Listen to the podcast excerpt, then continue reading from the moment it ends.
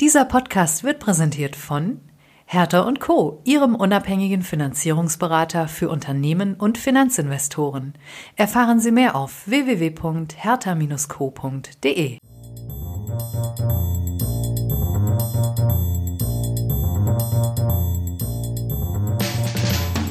What's up Corporate Finance? Der Podcast für die deutsche Corporate Finance Szene. Immer freitags zum Start ins Wochenende. Mit spannenden Gästen aus der Banking-, Berater- und Finanzinvestor-Szene.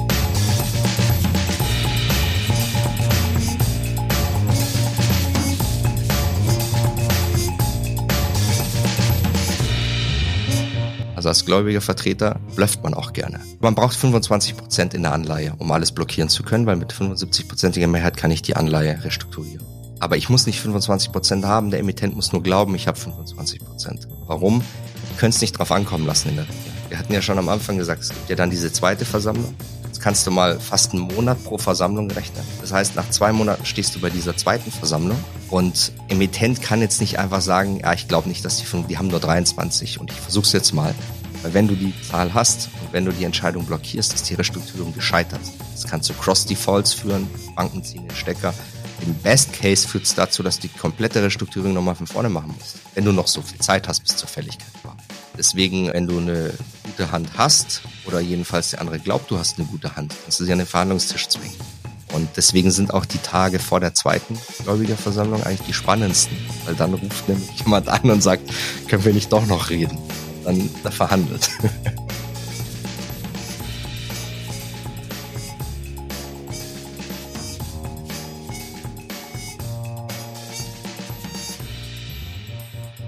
What's up, meine Podcast-Freunde? Mein Name ist Philipp Habdank und das hier ist einmal mehr der Podcast eures Vertrauens What's up Corporate Finance.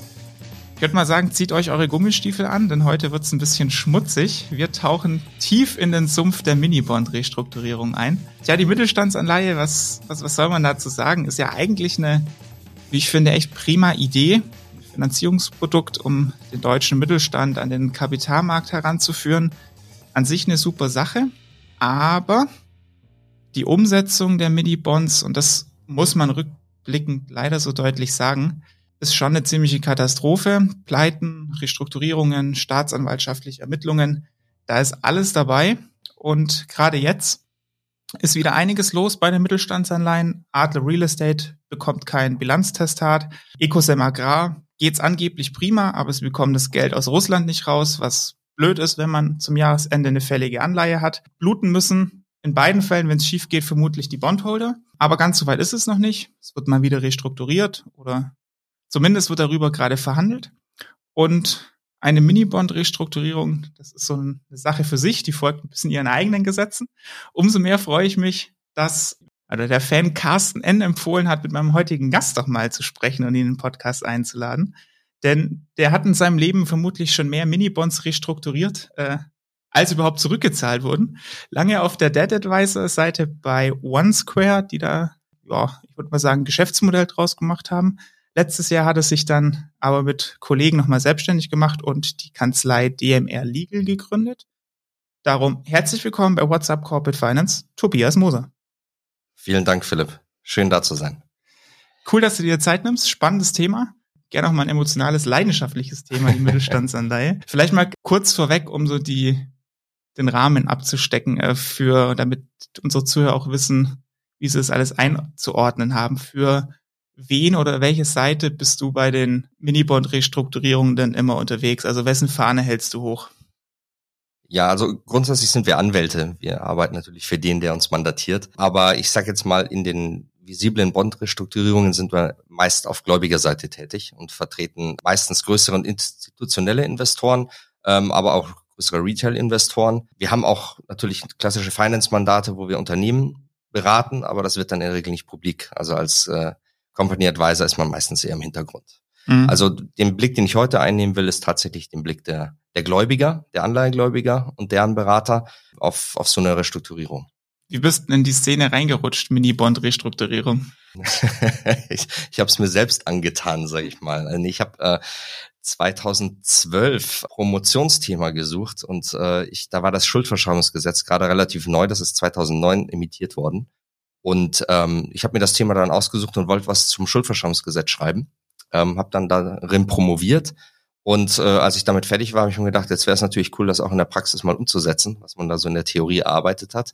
Und äh, dann habe ich mich einfach im Markt umgehört. Ja. Ich geschaut, wer macht denn sowas? Und äh, dann kam ich eben zu, zu meinem Arbeitgeber, äh, damaligen Arbeitgeber, und habe da sehr viel Bondrestrukturierung gemacht. Ähm, bin dann da 2018 wiederum raus, habe mich äh, erst in eigener Kanzlei selbstständig gemacht und jetzt äh, eine größere Wirtschaftskanzlei mit weiteren Kollegen, ähm, die ich auch schon länger kenne, äh, gegründet.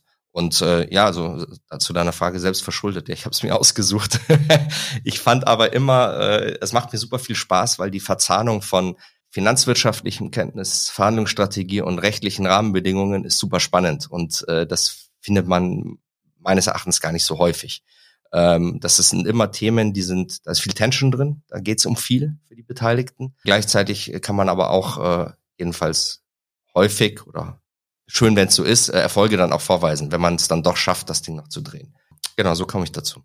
Spannend. Wie viele Mini-Bonds hast du schon restrukturiert? Ah. Ich habe ja mal in der Anmoderation gesagt, dass du mehr restrukturiert hast als nee, finanziert das, oder regulär Das, das glaube ich nicht. Nein, nein, nein, das glaube ich nicht. ähm, du, es ist, ich, schwierige Frage. Also ich habe sie nicht gezählt. Also man muss ja unterscheiden, klassische Finanzrestrukturierung außerinsolvenzlich. Da waren es äh, schon einige, also wahrscheinlich, weiß ich nicht, zehn oder 15. Ähm, und dann gibt es natürlich noch die insolvenzliche Begleitung von Anleihegläubigern. Also es gibt natürlich viele Fälle, ähm, da werden, äh, da kommt erst die Insolvenz oder es kommt ihre Strukturierung, die scheitert dann, dann ist es in der Insolvenz.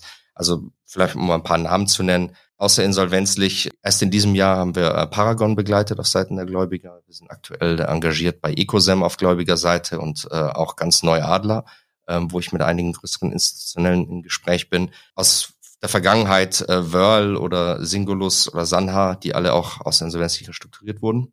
Insolvenzlich, das sind dann die größeren Namen. Air Berlin hatte viele Anleihen draußen, äh, Solar Worlds, äh, Rigmas, Green City, das ist ein Münchner erneuerbare Energien Einheit, die jetzt, äh, glaube ich, kürzlich jetzt am 1. Mai war die Insolvenzeröffnung. Da gibt's auch viele Anleihen da ist ja dann natürlich, sage ich jetzt mal, nicht so die Restrukturierung nicht mehr so relevant. Da geht es ja nicht um Wahrnehmung der Rechte in der Insolvenz. Und ich glaube, heute das Spannendere wahrscheinlich auch für deine Hörer, Zuhörer sind die noch lebenden Emittenten, also die außerinsolvenzliche finanzielle Restrukturierung. Genau, wir wollen uns die Intensivstation angucken und Du hast schon gesagt, aktuelle Fälle Adler und Ecosem habe ich auch in Anmoderation schon angerissen. Was ist da los? Ziemlich viel. da ist ziemlich viel los. Also die beiden Bonds könnten eigentlich unterschiedlicher nicht sein. Ja, also äh, Ecosem ist, ist ein klassischer, äh, man sagt ja Mini-Bond oder Mittelstandsanleihe. Die haben zwei Anleihen über einmal 100 Millionen und einmal 78 Millionen ausstehend, befinden sich gerade mitten in der Restrukturierung. Das heißt, da hat die Gesellschaft eingeladen, ein Konzept vorgestellt und da ist jetzt am kommenden Montag und Dienstag jeweils die Gläubigerversammlung für die Anleiherestrukturierung. Ähm, da sind hauptsächlich äh, Retail-Anleger betroffen. Äh, warum? Naja, die eine Anleihe, die ist schon mal restrukturiert worden, die 2012 imitierte. Und dann ist es üblicherweise so, dass institutionelle Anleger, wenn sie denn drin sind, gehen wieder raus. Also sobald da der Kurseinbruch kommt, viele müssen aufgrund ihrer Investmentbedingungen gehen. Ähm, und deswegen wird das hauptsächlich Retail aufgeführt. Adler auf der anderen Seite ist, weiß ich gar nicht, ob das noch ein Mini-Bond ist. Der ist schon sehr groß, ne? Der ist schon sehr groß. Wir haben 14 Anleihen äh, mit nominal über 5 Milliarden. Ja gut, das ähm, ist nicht mehr Mini. Ja. wie viele jetzt genau ausstehen, äh, das, das muss man aufarbeiten, aber es, ist, es sind enorm viele Anleihen und auch enorm viele Anleihebedingungen. Wir haben teilweise New Yorker Recht, teilweise deutsches Recht, ähm, die meisten oder viele in Privatplatzierung mit hunderttausender Stückelung. Was bedeutet das? Das sind institutionelle. Also es gibt kaum Private, die äh, hunderttausender Stückelung zeichnen. Die kriegen es auch meistens nicht angeboten. Es gibt bei vielen noch kein Prospekt. Da ist auch der zweite große Unterschied neben der Struktur der Gläubiger. Ähm, es gibt ja noch gar kein Angebot. Also wir sind noch in einer sehr frühen Phase äh, das Unternehmen selbst sagt, es gibt ja gar kein Problem. Ich hab, äh, weiß nicht, ob du sie gehört hast, es gab gestern die Bilanzpressekonferenz vom, vom Adler äh. Das klang so, ist alles gut, ist alles nur ein großes Missverständnis. Das ist immer, das ist der erste Schritt, so fängt jede Restrukturierung an. Das sind immer die Missverständnisse und dann irgendwann kommen dann die, die Konzepte. Das ist verständlich, weil die müssen natürlich schauen, dass sie den Kurs irgendwo oben halten und jetzt da keine Panik ausbricht. Die Erfahrung zeigt aber, und das ist auch meine Vermutung, dass es nicht damit sein Bewenden hat, sondern dass Adler vermutlich jetzt schon oder jedenfalls, wenn sie es in Kürze machen, mit Banken sprechen. Es gibt ja auch Bankgläubiger ähm, und dann auch die Anleihe angehen werden. Das ist jetzt äh, meine Vermutung und das deckt sich eigentlich auch mit dem, was ich aus dem Markt gehört habe. Die Anleihekurse, das ist vielleicht auch nochmal ganz interessant für die Hörer. Bei Ecosem sind wir bei 10% roundabout bei beiden Anleihen. Das oh. ist natürlich hart, äh, vor allem für ein Unternehmen, das nach eigener Aussage top dasteht. Also denen geht's richtig gut, die verdienen Geld wie nie. Sie kriegen es nur nicht raus aus Russland. Das ist die Story. Ähm, während bei Adler haben wir ja das Problem, keiner weiß, also die sagen auch, denen geht's gut, aber keiner weiß wirklich, was die Assets wert sind. Das, das Prüf, die Sonderprüfung konnte sie nicht entlasten, weil die Prüfer knapp eine Million E-Mails gar nicht sehen durften. Das ist jetzt auch nicht sehr transparent und ein Versagungsvermerk wegen nicht, weil es nicht möglich war wegen der mangelnden Informationen, ist auch eigentlich eine Katastrophe für, für jeden Emittenten. Das heißt, äh, da ist richtig viel los im Markt. Mhm. Gucken wir uns mal Ecosem genauer an, weil es da ja schon ein Angebot gibt ähm, seitens des Unternehmens ähm, mhm. an die an die Gläubiger. Ähm, ich nehme an, das findest du nicht so toll. Äh, kannst da mal kurz abholen, ähm, was da auf dem Tisch ist? Ja, gerne. Und ähm, warum du das gut oder schlecht findest aus Bondholder-Sicht dann natürlich. Ja, mache ich gerne. Also ähm, das ist natürlich viel technisch. Ich versuche es kurz zu machen. Also ich finde es nicht gut. das überrascht jetzt wenig. Das hängt aber auch mit einer generellen Tendenz im Markt zusammen. Es werden immer, also neuerdings finde ich auffällig, dass Unternehmen mit Extrempositionen reingehen. Und das ist bei Ecosem so ein Angebot. Also es, es hat eigentlich vier Bestandteile, das Ecosem-Angebot über beide Anleihen. Es ist einmal, also die Story ist, die sie sagen, sie verdienen Geld, aber sie kriegen das Geld nicht raus aus Russland. Das zweite, was. Vielleicht noch mal ganz kurz Ecosem, das Unternehmen. Ah, ja, genau. Wer es nicht kennt, also das ist eine Anleihe, die auch, also eine deutsche Anleihe, aber das Geschäft ist komplett in Russland, richtig? Genau, äh, sorry, ja, ähm, zu Ecosem. Also Ecosem Agrar ist ein deutscher Holding, börsennotiert. Ähm, die haben zwei Anleihen, aber deren gesamtes operatives Geschäft ist Landwirtschafts- und Milchproduktion in Russland. Die erwirtschaften 90 Prozent ihrer Umsätze in Russland, 10 Prozent in China.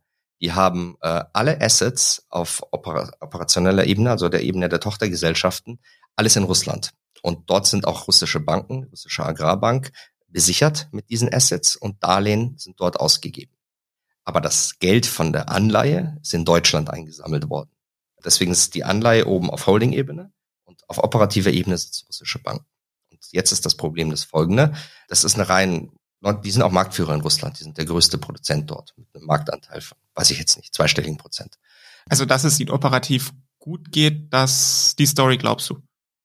Das glaube ich denn, ja. Also mhm. äh, die Umsatzzahlen äh, zeigen das ganz deutlich. Der Markt in Russland zeigen Analysen, ist ein starker Binnenmarkt. Das ist vom russischen Staat gefördert. Es gibt sogar eine Milchknappheit. Der Preis wird staatlich reguliert. Also das ist eine relativ sichere Bank. Wovor die jetzt Angst haben, ist, äh, es gab wohl schon Streitigkeiten auch mit den Banken in irgendeiner Form der Enteignung. Das heißt, dass die Banken das enteignen oder dass der russische Staat das enteignet. Das ist so, das ist so die Geschichte. Und sie sagen, die Banken geben die Gelder nicht nach Deutschland frei, deswegen können sie die Anleihen nicht zahlen. Das hat jetzt mehrere Aspekte. Und auf der Basis haben sie einen Vorschlag gemacht, der sieht Folgendes vor. Einmal die Verlängerung beider Anleihen um jeweils fünf Jahre. Vielleicht für deine Hörer. Also die erste Anleihe ist Ende diesen Jahres fällig. Die zweite Anleihe ist Ende 24 fällig. Beide sollen um fünf Jahre verlängert werden ich, ich gehe einfach mal durch die Vorschläge und dann sage ich, was ich dazu halte, mhm. was ich davon halte. Der zweite Vorschlag ist eine Zinsreduktion von äh, siebeneinhalb äh, Prozent, ich weiß es nicht in der anderen, ich glaube auch sieben, auf zweieinhalb Prozent in beiden Anleihen. Gleichzeitig ein Rangrücktritt hinsichtlich der Zinsforderung. Argumentation dafür ist, wir können die Zinsen nicht zahlen äh, in Höhe von siebeneinhalb, vielleicht zweieinhalb können wir zahlen. Und den Rangrücktritt brauchen wir, falls wir auch zweieinhalb nicht zahlen können. Der dritte Baustein aber wie kriegen Sie denn die eine technische Frage, wie ja. kriegen Sie die Zinsen raus, wenn das Geld für die Anleihe nicht rausgeht? Also die sagen, es ist keine Frage der Technik. Äh, die Bank, die dort, äh, die ist nämlich nicht sanktioniert und zwischen, Geldverkehr zwischen nicht sanktionierten Banken ist wohl weiterhin möglich. Aber die sagen, äh, wir kriegen es nicht in der Höhe raus, weil uns die russische Bank nicht erlaubt, mit dem Geld, das wir dort erwirtschaften, Anleihen, Zinsen oder Debt zu bezahlen. Die erlauben uns das nur für Management, für Lieferung und Leistung und vielleicht können wir zweieinhalb Prozent rausverhandeln. Vielleicht aber auch nicht. Deswegen verzichtet bitte im Rang, dass wir es nicht zahlen müssen, dass es nicht hart ist. Vielleicht ganz kurz, was uns von den, diesen zwei Punkten zu halten. Also Verlängerung von fünf Jahren, wenn es ein momentanes Problem ist. Ich verstehe nicht, versteht keiner, warum das um fünf Jahre verlängert werden soll. Was in fünf Jahren passiert, ist viel zu weit weg. Also wir gehen davon das aus. Das wäre ja eigentlich eine Refinanzierung. Das ist eine komplette Refinanzierung. Die können sich am Kapitalmarkt nicht refinanzieren, deswegen wollen sie es für Umme bei den Gläubigern machen. Am Ende des Tages, äh, in fünf Jahren weiß keiner, was ist, viel zu lange. Wenn man sowas macht, dann macht man es für eineinhalb, zwei Jahre vielleicht. Und dann schaut man, wo die, wie die Situation ist. Zweitens, Zinsreduktion, das Risiko der Anleihe ist natürlich enorm gestiegen in diesem Krisengemenge, in dieser Lage. Die müsste eigentlich einen Aufschlag geben, keine Reduktion der Zinsen, vor allem wenn sie es ja eigentlich haben. Ähm, und äh, der Rangrücktritt ist auch total absurd, weil mit dem Rangrücktritt verzichte ich ja, zum Beispiel in der Insolvenz bin ich ja nachrangig gegenüber allen anderen, auch der Hauptforderung. Das kommt einem Totalverzicht gleich. Und dann überhaupt keine Motivation, die Zinsen überhaupt noch zu zahlen. Also das Ganze kann man eigentlich durch eine Zinser äh, Zinserhöhung, höheren Coupon und eine Stundung auch erreichen, wenn das ein momentanes Problem ist, was Sie ja sagen. Der eigentliche Knaller ist aber ein anderer. Es gibt unter den Anleihebedingungen ein, äh, das ist auch ganz üblich, ein Kündigungs- oder ein Putrecht, wenn es ein Change of Control statt, äh, stattfindet. Das heißt, wenn entweder äh, die Gesellschafter ändern, äh, Gesellschafterstruktur sich verändert oder wesentliche Assets abwandern. Und äh, die Company möchte jetzt, dass die Anleihegläubige auf dieses Recht verzichten, weil sie vorhaben, die gesamte, das gesamte operative Geschäft an eine russische Gesellschaft zu verkaufen, um einer potenziellen Enteignung aus dem Weg zu gehen. Das klingt erstmal nachvollziehbar, aber die Anleihe soll dort bleiben, wo sie jetzt ist, nämlich bei der Holding. Wenn das durchkäme, würde die Anleihe ja quasi komplett ausgehöhlt. Alle Assets würden an einen SPV gehängt. Das muss nicht mal einen Kaufpreis zahlen, weil es gibt zwar einen formellen Kaufpreis, aber kein SPV hat das Geld, also wird der gestundet auf fünf Jahre. Also die Anleihegläubiger würden dann statt ihren Anspruch gegen die Ecosem einen neuen Anspruch gegen äh, die Ecosem, die wir ihrem, ihrerseits einen Anspruch einen nicht fälligen Anspruch gegen russisches SPV auf einen Kaufpreis in fünf Jahren hat. Also eine, eine faktisch eine Selbstenteignung. Also das ist der Vorschlag, der auf dem Tisch liegt. Der hat natürlich zu sehr, sehr viel Unbehagen bei eigentlich fast allen Anleihegläubigern geführt. Und äh, der steht am Montag zur Abstimmung. Der wird keine Mehrheit finden. Wahrscheinlich wird auch die Versammlung nicht beschlussfähig sein, aber es wird wahrscheinlich eine Aussprache geben. Management stellt sich vor, äh, der designierte gemeinsame Vertreter, also der Kandidat für den gemeinsamen Vertreter, den die Company vorschlägt, stellt sich vor. Ich werde auch ein paar Worte sagen.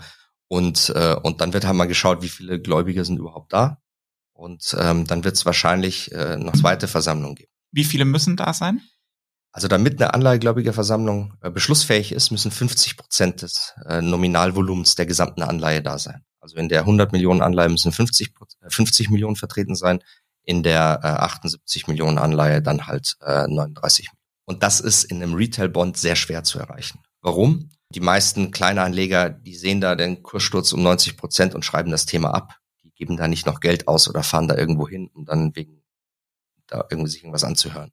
Also es ist äh, rational, da apathisch zu sein, die klassische rationale Apathie. Das macht für die meisten keinen Sinn. Das ist aber für die Unternehmen natürlich ein großes Thema, weil die brauchen das Quorum. Und 50 Prozent, äh, ich würde mal sagen 80, 90 Prozent der Versammlungen erreichen das nicht. Und dann kommt die zweite und da brauche ich weniger? Richtig. Das Gesetz sagt, äh, im Schuldverschreibungsgesetz ist geregelt, dass äh, in der zweiten Versammlung, äh, wenn die erste beschlussunfähig war, also nur dann, kann ich mit einem Quorum von 25 Prozent Beschlüsse fassen. Also dann brauche ich nur noch die Hälfte was von dem, was ich in der ersten gebraucht habe, 25 Prozent der gesamten Anleihe. Das ist realistischer und wird häufig geschafft. Nicht immer. Eterna hat es nicht geschafft, aber ähm, das wird meist erreicht. Ich gehe auch davon aus, dass es hier erreicht wird, weil es ein, zwei größere Investoren gibt, die helfen dann relativ schnell über die 25 Prozent Schwelle. Und ähm, das ist der Zeitraum steht auch schon fest. Den haben die nämlich schon festgelegt. Also das Unternehmen glaubt selber nicht wirklich daran, dass es die erste schafft am 14. und 15. Juni sollen die zweiten Gläubigerversammlungen stattfinden. Und das ist dann der Showdown. Bis dahin wird verhandelt, bis dahin wird es dann wahrscheinlich auch einen neuen Vorschlag irgendwann geben. Und äh, der muss dann in dieser zweiten Versammlung auch eine 75-prozentige Mehrheit finden. Kann die Firma, wenn der Bond gerade so am Boden ist und man ja Cash hat ähm, und es gut läuft, äh, theoretisch von den Anleihen selber was, äh, was kaufen, um dann eine quasi eine eigene Position aufzubauen? Ist sowas rechtlich erlaubt in so einer Situation? Also direkt nicht. Also ähm, man kann als Emittent, auch wenn es die Bedingungen vorsehen, natürlich jederzeit Bonds zurückkaufen und auch am freien Markt kaufen. Aber die sind dann nicht stimmberechtigt und zählen auch nicht fürs Quorum. Und das bringt dem Unternehmen natürlich nichts. Mhm. Also was wird häufig gemacht? Es werden einzelne große Gläubiger rausgekauft oder ein SPV kauft, also sprich eine Cayman Islands Gesellschaft, die jetzt nicht rechtlich der Company zuordnenbar ist, aber faktisch äh, unter dem Einfluss eines Gesellschafters oder Emittenten steht, kauft halt Anleihen. Äh, man sieht im Protokoll ja nur den Namen und die Stimmenzahlen. Man kann es nicht überprüfen, wer eigentlich dahinter steht. Das ist auch ein großes Problem. Also das ist schon missbrauchsanfällig. Aber das Gesetz verbietet das eigentlich. Aber äh, da kommen wir nachher noch zu, zum Thema Playbook. Also ein, einer der Moves, typischen Moves, äh, der ist nicht nachweisbar und ich kann jetzt auch nicht sagen, wer das mal gemacht hat oder wer das macht. Aber äh, ist natürlich die Gefahr, dass auf einmal irgendein ausländisches Vehikel ankommt mit Anleihen und man weiß gar nicht, wem die eigentlich gehören.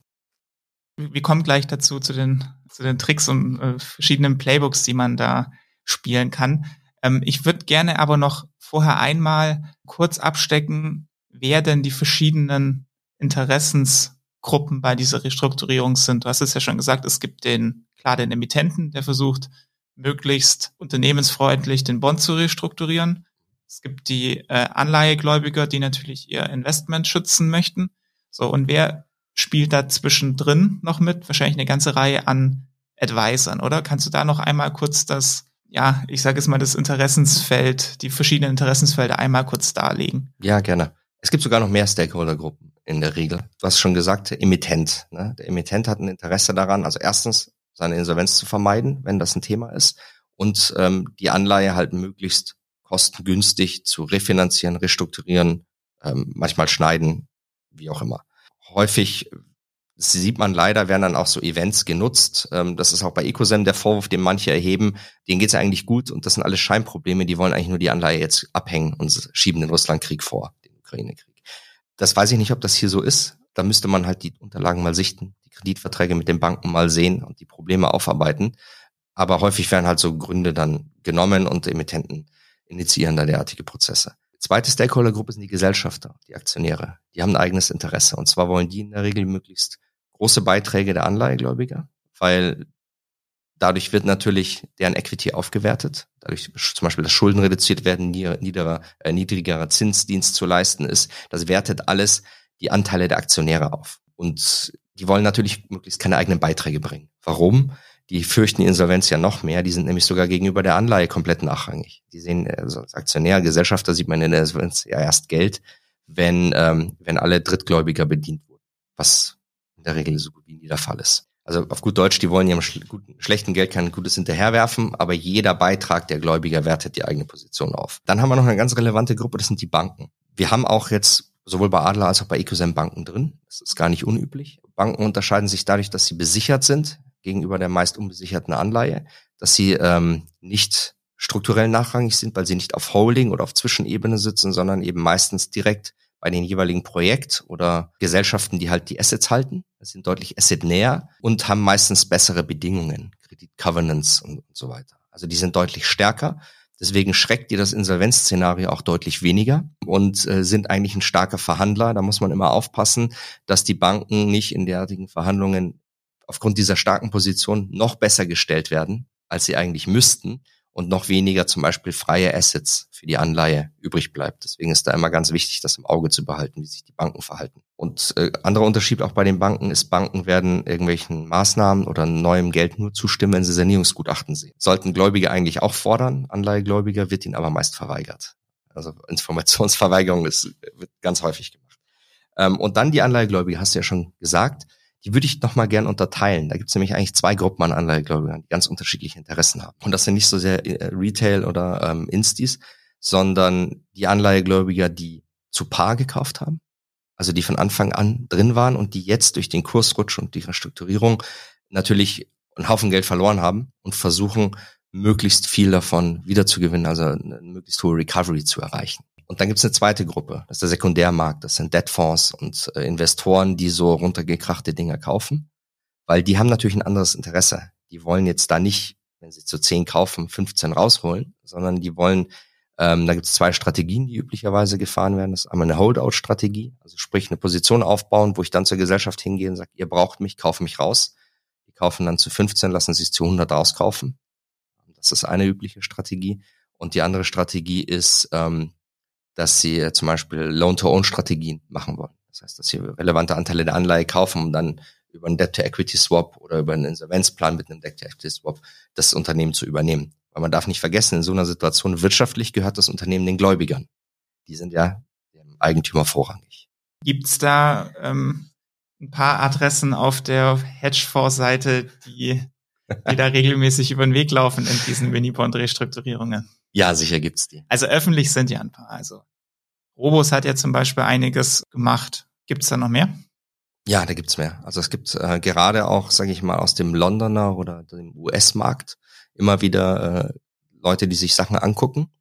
Ähm, Robus, was du jetzt schon genannt, äh, ich kenne die auch sehr gut, das sind sehr gute Leute, ähm, sind natürlich, äh, dadurch, dass sie ein deutscher Fonds sind und das hier quasi äh, in dem Segment auch dominieren, sehr bekannt. Aber opportunistisch gibt's da auch viele andere, die sich diese Sachen angucken. Ich kann jetzt leider keine Namen sagen, weil ich mit vielen arbeite und das fällt dann dem, dem Mandatsgeheimnis. Aber äh, ja, da gibt schon einige Adressen und das darf man nicht vergessen ähm, in so Anleiherestrukturierungen. An denen hat natürlich ein Unternehmen überhaupt kein Interesse.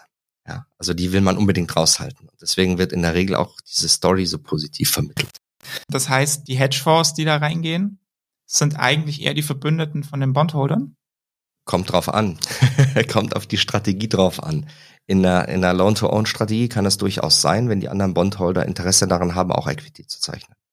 Ähm, in der Hold-out-Situation ja eher nicht, weil die sind ja nur vordergründig mit den anderen zerstreuten Bondholdern auf einer Seite, lassen sich dann aber rauskaufen, wenn es drauf ankommt und switchen dann die Seite gegen Geld. Also die sind, die sind nicht zwingend die Freunde der anderen der mhm. anderen Bondholder. Es kann sein, dass Interessen gleich laufen, äh, muss es aber nicht. Also das ist ja von Situation zu Situation und auch von Bond zu Bond unterschiedlich. Wenn Sie jetzt nicht die diese Strategie fahren, sich rauszukaufen oder Loan to Own zu machen, sondern tatsächlich die Bedingungen verbessern, sind Sie natürlich ein starker Verbündeter, weil die natürlich erstens sind Profis, die kennen sich aus, äh, die haben gute Analysen, die haben gute Berater und üben natürlich enormen Druck dann auf die Gesellschaft aus, was jetzt zerstreuten Bondholdern oder gerade Retail-Bondholdern eher schwierig fällt. Die müssen sich erst organisieren.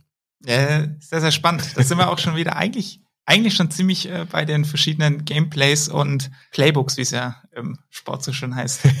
Verschiedene, welche Spielzüge, Tipps und Tricks gibt's denn in dieser ganzen Gemengenlage, um seine Interessen durchzusetzen? Also ja. kannst ja gerne mal von den Emittenten zum Start noch ein bisschen Details geben. Die, das Cayman Island SPV hast du schon genannt, da gibt's sicherlich noch ein bisschen mehr. Aber dann natürlich auch, ähm, welche Tricks du anwendest, um Gläubige zu mobilisieren und so weiter und so fort.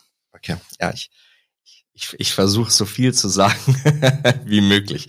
Nee, ähm, also vielleicht ganz kurz. Ich glaube, jede Bond-Restrukturierung jetzt wird ja üblicherweise emittentenseitig angestoßen. So sieht es auch das Gesetz vor. Ähm, und aus Sicht des Emittenten ist sie eigentlich von drei maßgeblichen ähm, Parametern geprägt, sage ich jetzt mal.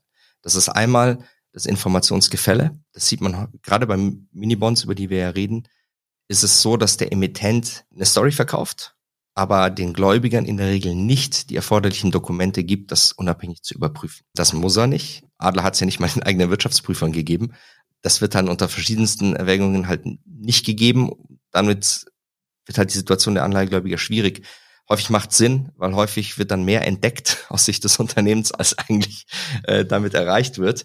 Aber ähm, das ist ein typisches Problem. Auch aus anleihegläubiger Sicht, ich habe das Problem, ich komme nicht an die Informationen, um das wirklich abstrakt zu bewerten, zu sagen, ist das gerechtfertigt oder ist das nicht gerechtfertigt. Ich kann immer nur sagen, das sieht zu too much aus, das sieht äh, nachvollziehbar aus, aber ich habe keine unabhängigen Dokumente, um das zu In allen der Fälle, die wir genannt haben, ist das so. Stand heute. Ähm, das zweite ist Insolvenz als Druss-Szenario. Der Emittent sagt, stimme zu oder ich muss den Stecker ziehen. Wieder kann nicht überprüfen, ob das stimmt. Also muss ich eine, Rechtsfol eine Folgenabwägung treffen. Ja? Was passiert, wenn er recht hat? Verliere ich dann mein ganzes Geld? Wie sind, wo sind noch Sicherheiten? Also habe wahrscheinlich eine abstrakter Fall. Ich habe wahrscheinlich eine Recovery von 10 bis 30 Prozent. Der will mich um 50 schneiden, dann akzeptiere ich das lieber.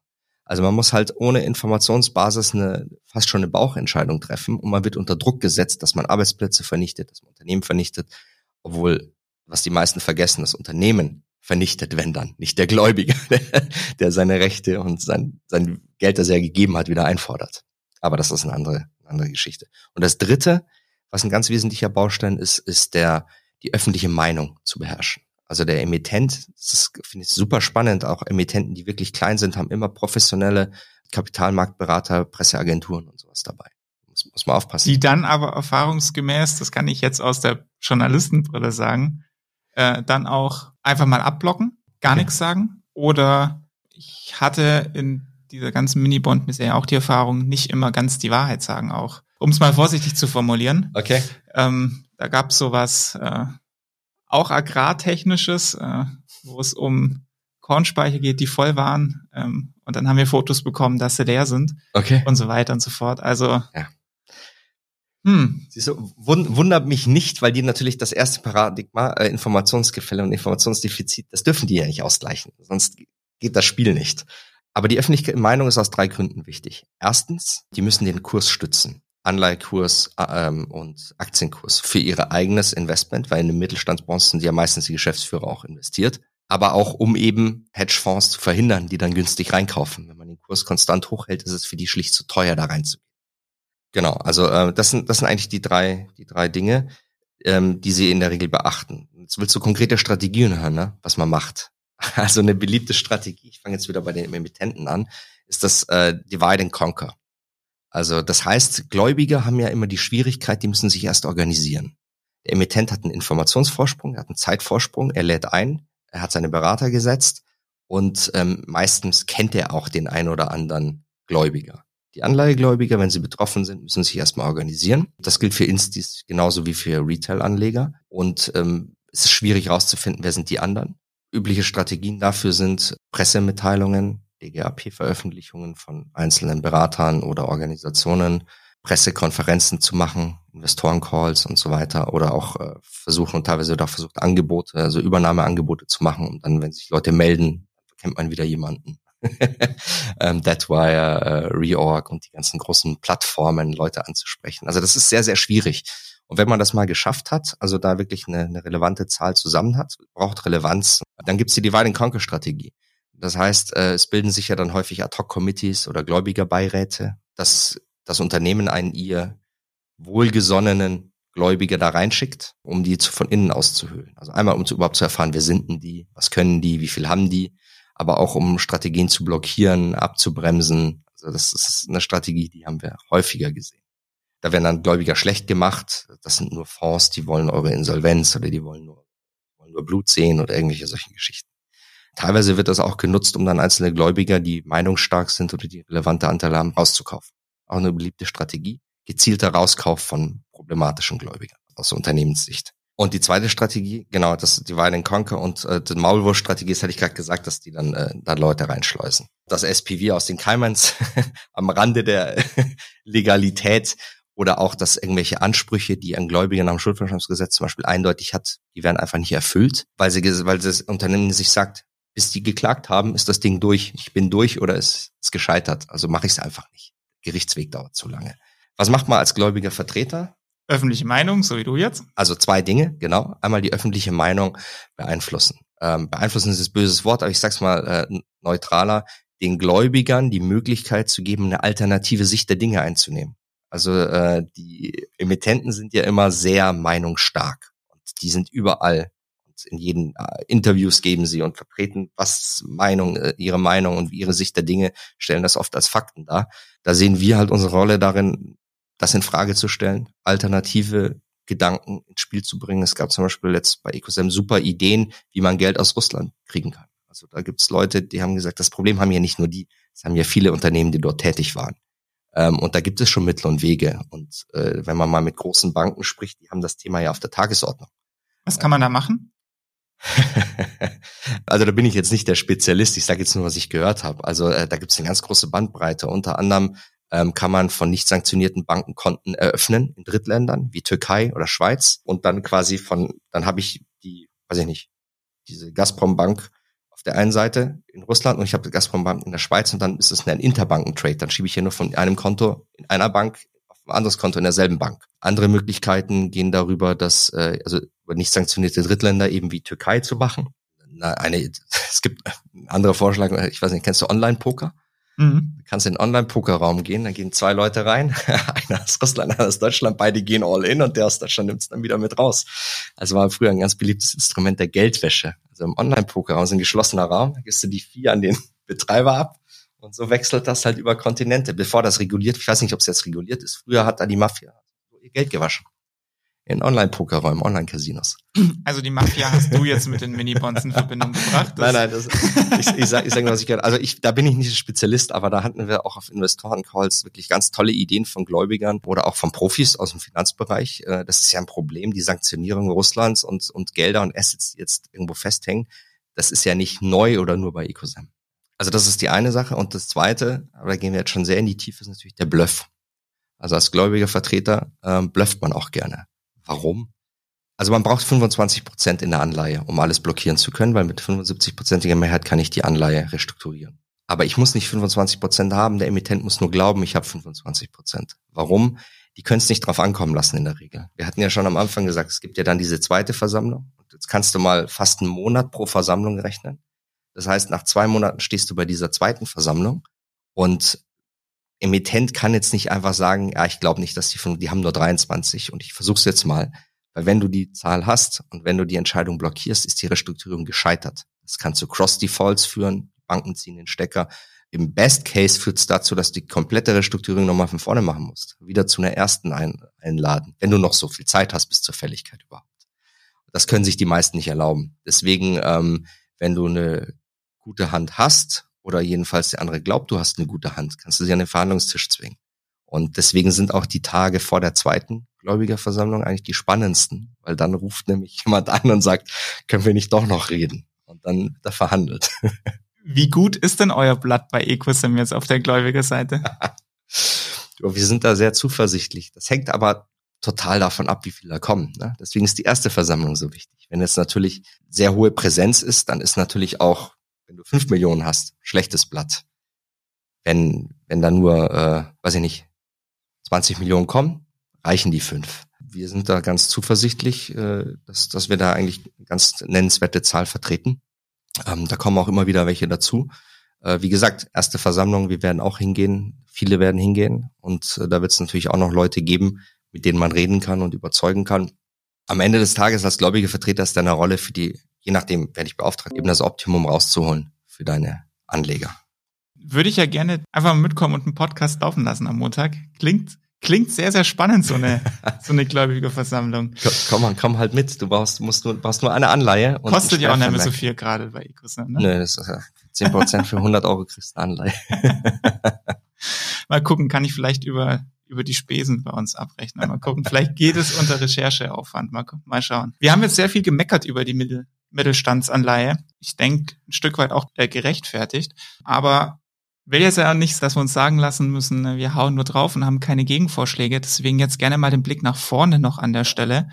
Ähm, was muss sich denn deiner Meinung nach verändern, dass diese, diese, diese Minibond oder die Mittelstandsanleihe wirklich ein seriöses und ähm, gutes Kapitalmarktinstrument wird? Vielleicht mal so mit Blick auf Risikoprofil, was muss, was wäre ein fairer Zins, den man da draufschreiben muss, Thema Sicherheiten, Thema Rating, Thema äh, Beratungsqualität bei der Emission und so weiter und so fort.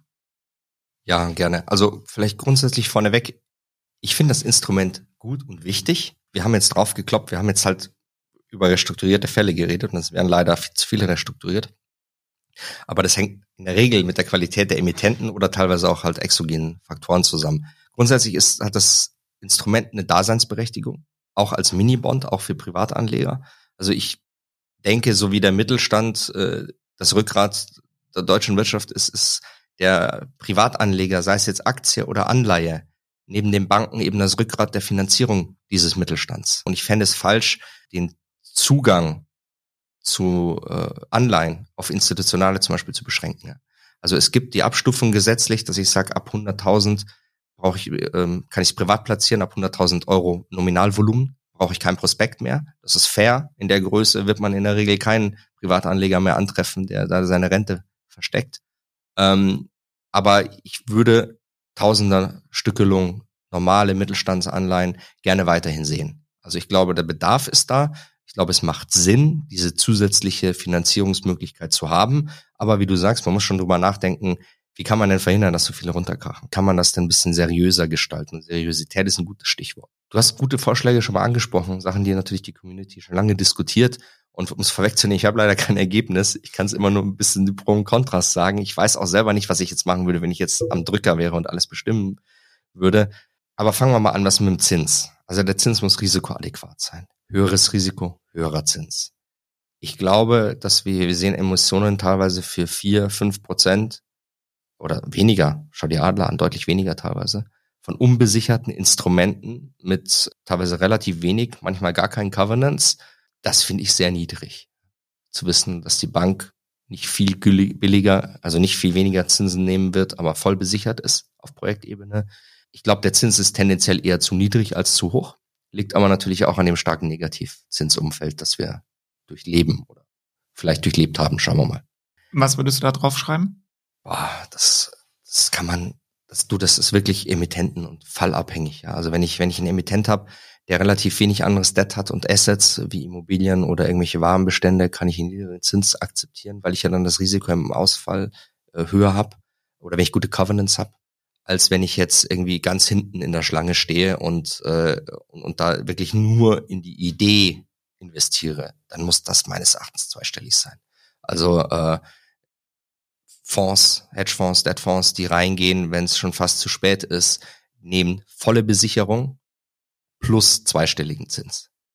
Also da kann ich nicht ohne Sicherheiten einstellig ausgehen. Also es ist meines Erachtens nicht marktadäquat. Andererseits, ich meine, es gibt Platzierungs Berater, wenn die es platziert kriegen für fünf, wieso sollte er zehn kaufen? Ne? Also äh, Leute wissen nicht, wussten nicht, wie sie es investieren sollen, die haben es halt dann bezahlt. So kommen dann diese niedrigen Zinsen zustande. Äh, risikoadäquat finde ich es nicht. Also ganz klar. Also ähm, eher deutlich Richtung zweistellig. Also wenn ich unter fünf sehe, äh, so ein Risikoprofil, frage ich mich wirklich, wer sowas macht.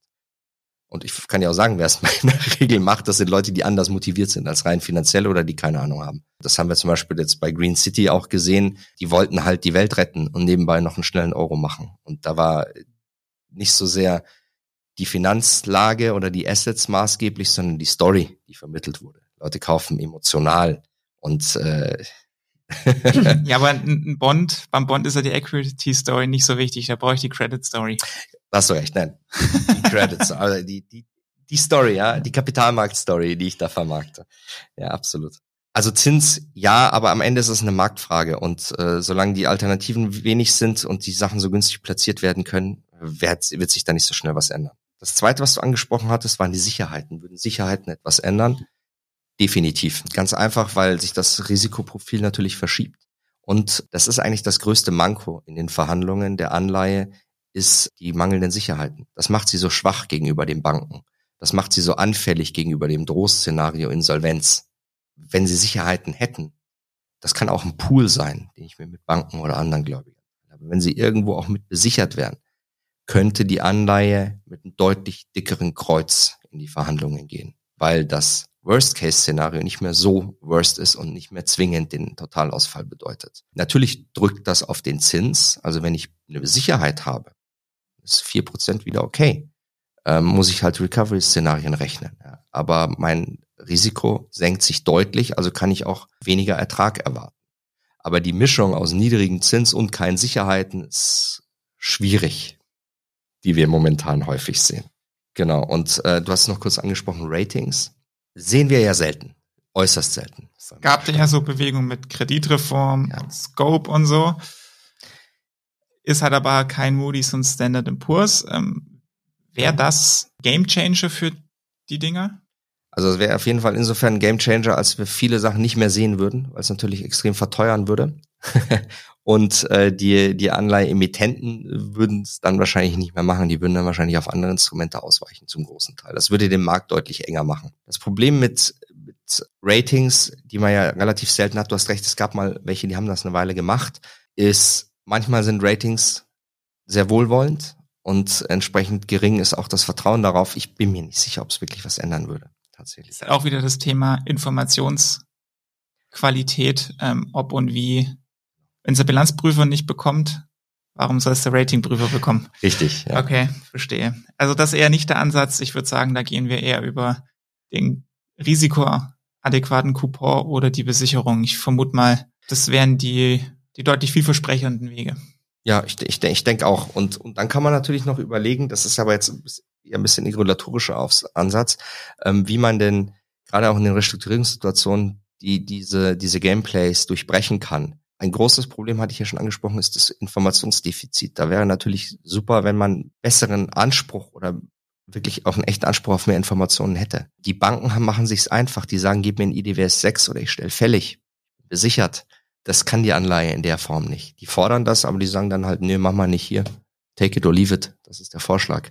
Das sowas wäre zum Beispiel hilfreich. Äh, teilweise eine, eine höhere Neutralität des Versammlungsleiters, der dann, wenn er diese Versammlungen macht, bei der Company im Büro sitzt und alle sehen, wer wie abgestimmt hat, aber Informationen geteilt wird auch nicht. Ähm, und, und natürlich nicht zuletzt auch die Aufsicht. Ne? Also wenn wir jetzt auf Betrugsfälle achten, stellt sich natürlich schon die Frage, äh, wie sowas an der Aufsicht vorbeigehen kann. Ich meine, wir reden hier über börsennotierte Kapitalmarktinstrumente häufig. Und du, es gibt da so einen großen Zahlungs Dienstleister, der auch an der Aufsicht vorbeigegangen ist. Ja, die übrigens auch Anleihen hatten. Die übrigens auch Anleihen. Ja, der Wirecard, äh, P&R, also, also auch die, die Fälle, die nahe am Betrug waren, da gibt's einige. Und Aber man muss fairerweise sagen, da habe ich den Eindruck, tut sich bei der BaFin gerade extrem viel. Ich habe jeden Tag irgendwelche neuen Meldungen von der BaFin im Postfach. Das ist eine Schlagzahl, die kannte ich früher nicht. Ja, also glaube glaub ich dir, ich meine, was jetzt hochpoppt, sind natürlich Fälle, da hätte die BaFin vor geraumer Zeit einschreiten müssen. Vielleicht sehen wir wirklich dann Effekte nachlaufend, sage ich mal, äh, ein bisschen später. Aber es ist natürlich ein Baustein, ne? dass man sich, anderer Baustein ist zum Beispiel Wirtschaftsprüferhaftung, großes Thema bei Wirecard. Jetzt kein Thema bei Adler, weil der WP das ja hier verweigert hat. Wahrscheinlich zu Recht, also sonst würde sich ja eine Haftung ausgesetzt sehen ist natürlich auch so ein Baustein. Also ich finde, äh, man muss überlegen, ich glaube, das muss man ganzheitlicher sehen. Was sind denn Bausteine, um das Vertrauen in den Kapitalmarkt zu stärken? Und auch, ich meine, gegen kriminelle Energie kommst du in gewissem Maße nicht an, ja. Aber ähm, auch Berater sind teilweise gefordert, Emittenten nicht an den Kapitalmarkt zu begleiten, die da nichts zu suchen haben. Also vielleicht abschließend noch ein Beispiel. Penel GmbH ist ein kleiner Kupferhändler, der hat eine Anleihe über fünf Millionen Euro begeben. Fünf Millionen. Da ist wahrscheinlich die Hälfte an Berater und Banken geflossen für die Platzierung. Also das ist absurd, sowas zu emittieren. Ähm, es lohnt sich überhaupt nicht aufgrund der Transaktionskosten. Und dann waren die Sicherheiten gar nicht da. Die Lager waren leer, die da Sicherheit herhalten sollten. Da muss man sich schon fragen, manchmal hat man schon das Gefühl, also ist unabhängig von Benell, dass manche Berater die Emission von Unternehmen zum Geschäftsmodell erkoren haben, möglichst viel in möglichst kurzer Zeit, ohne wirklich zu hinterfragen, ob das eigentlich ein Unternehmen ist, das an den Kapitalmarkt ich habe es eingangs gesagt, es ist ein Sumpf dieser dieser Mini-Bond-Markt. Äh, aber du hast uns da jetzt finde ich mal ganz gut und trittsicher durchmanövriert. Sehr viele spannende Ideen dabei, ähm, auch was sich ändern muss. Bin sehr gespannt, was am Ende bei Ecosym rauskommen wird. Ich bleib da dran. Du bist aber noch nicht entlassen, weil du weißt ja sicherlich, dass zum Schluss immer unser Fragen-Quickie kommt. Bist du dabei? Okay. Ja, klar. Zum Start gerne was Persönliches. Hast du eigentlich auch andere Hobbys als Minibonds zu sanieren? Äh, ja, äh, segeln. Bitte vervollständige den Satz. Der größte Minibond-Skandal war für mich bislang. Schwierig, also ich habe so viele gesehen, tatsächlich den größten. Ähm, ist nicht mehr spontan, wenn ich so lange überlegen muss. Wenn du, wenn dir kein Einzelner einfällt, sondern nur ein, du dich nicht von aus vielen entscheiden kannst, ist es ja auch eine Antwort. Was ist denn deiner Meinung nach, wenn du es mal komplett runterbrichst, die Wurzel allen Übels unserer Mini-Bond-Serie?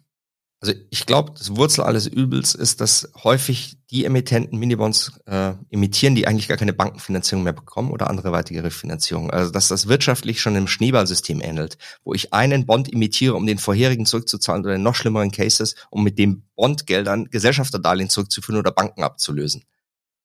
Das ist, glaube ich, Refinanzierung. Damit hast du meine nächste Frage vorweggegriffen. ist der Markt für Mittelstandsanleihen ein Schneeballsystem? Gewisserweise, glaube ich schon. Den letzten beißen die Hunde. Frage zum Schuldverschreibungsgesetz. Ist das ein Segen für die Bondholder, um ihr Kapital zu schützen oder mehr Freifahrtschein für Emittenten, um sich auf dem Rücken der Investoren zu sanieren? Das Gesetz an sich ist ein Segen, weil ohne dem Gesetz gäbe es den Bondsektor gar nicht. Also es gäbe die Möglichkeit zur Investition gar nicht. Vorher war der Bondsektor tot. Aber es ist natürlich sehr missbrauchsanfällig. Also so wie das strukturiert ist. Und da muss man schon mal evaluieren, ob man da nicht ja nachjustieren muss. Welchen Minibond oder welche Mittelstandsanleihe sollte ich denn auf meiner Wackel-Watchlist haben? ich würde mal echt, schau dir mal alle Anleihen mit Immobilien an. Weil äh, Immobilien haben in dem totalen Wachstumsmarkt äh, häufig, also nicht häufig, aber da, es gibt die Vorwürfe im Raum, dass ähm, Umsatzkarussells gefahren wurden. Das heißt, Immobilien wurden gekauft, ein Jahr später 20 Prozent mehr wiederverkauft, 20 Jahre später wieder mit 20 Prozent Umsatz weiterverkauft. Das ist auch der Vorwurf, einer Kernvorwürfe gegen Adler von Fraser Paring. Also die Großen nicht, ja. Eine Vonovia, eine Deutsche Wohnen, die sind solide, auch was Compliance geht, aufgestellt, aber die dazwischen, also in der Größe von Adler oder eins drüber, eins drunter, schau dir mal die an, hab die mal auf der Watchlist, was die so treiben. Also weitere Namen kann ich jetzt nicht. Ist notiert. Und abschließend, wie geht's am Montag bei der Gläubigerversammlung von Ecos im Agrar aus? Also ich glaube nicht beschlussfähig ähm, und äh, wir reiten auf die zweite im Juni zu. Das werde ich überprüfen. Wir werden es erfahren. vielen, vielen Dank, Tobias, dass du uns, wie gesagt, so trittsicher durch den Minibond-Sumpf geführt hast. Es hat echt mega Spaß gemacht. Sehr interessante Insights, ähm, mal zu erfahren, wie denn so eine Restrukturierung abläuft in dem Marktsegment und mit welchen ja, legalen und mh, hm, Tricks aus der Grauzone da gearbeitet wird, vielleicht an der einen oder anderen Stelle. Sehr, sehr spannend. Danke dir. Hat echt Spaß gemacht. Hat mir auch super viel Spaß gemacht, Philipp. Vielen Dank, dass du mich hattest. Und ich hoffe, ihr, liebe Zuhörerinnen und Zuhörer, ähm, konntet auch was mitnehmen aus der Folge. Ähm, ich hoffe, ihr seid nicht in der einen oder anderen Mini-Bond-Serie betroffen. Wenn euch die Folge gefallen hat, ähm, folgt uns gerne und empfehlt uns natürlich auch in der Szene weiter, dass wir mit euch zusammen wachsen können. Feedback wie immer gern an mich, da freue ich mich drüber. Und sonst, ja, bleibt neugierig, schaltet nächstes Mal wieder ein und dann wünsche ich euch jetzt ein schönes und trockengelegtes Wochenende. Bis zum nächsten Mal, euer Philipp Habdank.